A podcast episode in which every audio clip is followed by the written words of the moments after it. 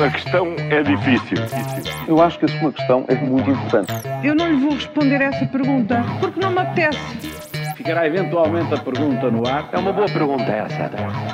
Está no ar o Ainda Bem que faz essa pergunta das manhãs 360 Paulo Ferreira e Júlio Magalhães. Esta quinta-feira falamos de festas trágicas, todos juntos, falta de ambição, mas Juca, começamos pela ajuda que chega de fora. É isso, sobre os imigrantes há mais dúvidas são grandes contribuintes do Estado na nossa sociedade. É, os números são elucidativos. 1.200 milhões de euros foi quanto contribuíram para a Segurança Social no último ano e o estudo conclui que dão muito mais ao país do que recebem. É mais um forte indicador de quanto são necessários e quanto são importantes hoje numa sociedade global. Portugal precisa mais do que nunca desta mão de obra, qualificada ou não, para fazer face a muitos setores que não produzem mais porque não encontram gente disponível para trabalhar. É tempo de ter uma verdadeira política para estes imigrantes, para em vez de serem eles a procurarem-nos, sermos nós a encontrá-los, a encontrá-los, digo, e a dar-lhes condições para serem ainda mais contribuintes ativos do desenvolvimento do país. Olhem, quando o Marcelo diz que o povo português gosta de jogar pelo seguro, está a deixar alguma mensagem subliminar para o PS? é pouco provável que haja aí algum trocadilho sobre o anterior líder socialista. Sim, é provável que não, ainda que o anterior eh, líder socialista, António José Seguro, eh, tenha feito recentemente uma, uma, uma, rara aparição para falar de política. Ele foi apenas uma das vozes críticas que têm surgido nos últimos dias entre socialistas contra uma certa forma uh, do exercício de poder. O Presidente da República considera que esse jeito cauteloso dos portugueses, digamos assim, é um sinal de maturidade de um país com sabedoria de 900 anos. Bom, depois, uh, perante quase todos os ministros do, e do governo, governo, o Presidente sublinhou o civismo eh, que os portugueses tiveram eh, na pandemia, deu isso como exemplo. Portanto, jogar pelo seguro é mais um sinal de respeitinho, de conformismo e de uma certa falta de ambição do que eh, de outra coisa qualquer. Um conformismo que nos tem levado muito longe, aliás, como se tem constatado nas últimas décadas, não é?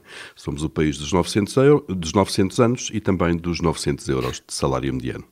E por falar em mensagens, dar as mãos e seguir, e seguir juntos. Foi uma das frases de António Costa nos desejos para o próximo ano, nas é, 12 passos.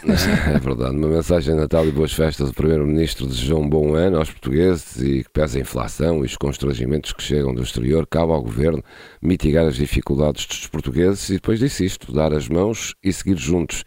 Numa época de Natal, as boas intenções são ingredientes próprios. Resta saber se a partir de 1 de janeiro as pessoas, as famílias e as empresas têm melhores notícias e mais solidariedade por parte de quem deve. Um jogador de futebol não diria melhor. Levantar a cabeça e seguir em frente.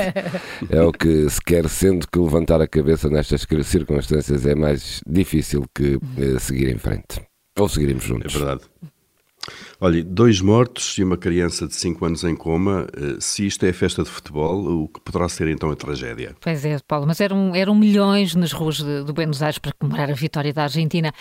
E podemos dizer que os acidentes acontecem. É claro que, que, os acidentes acontecem, não é? E quando há multidões de milhões nas ruas, os acidentes acontecem ainda mais. Mas não deixa de ser um contrassenso, alguma ironia trágica, neste caso, que a algaria coletiva se descontrole ao ponto de provocar mortos e danos graves em várias pessoas. Há muito de irracional e caótico à volta de futebol, que cada vez mais formado numa droga coletiva sem controle e onde o bom senso parece que está afastado, a naturalidade com que se aceitam estas consequências, ou os confrontos nas ruas entre apoiantes de equipas vencedoras e derrotadas, mostra de facto que este é um mundo que já escapa ao controle das autoridades. Ou pior ainda, as autoridades já desistiram de tentar uh, controlar este fenómeno. Hum. Paulo Ferreira e Júlio Magalhães com as perguntas que marcam a atualidade. Amanhã a nova edição é sempre depois das notícias das sete. Até lá já sabe que pode ouvir esta e todas as edições através de podcast. A questão é difícil. Eu acho que a sua questão é muito importante. Eu não lhe vou responder essa pergunta porque não me apetece. Ficará eventualmente a pergunta no ar. É uma boa pergunta essa.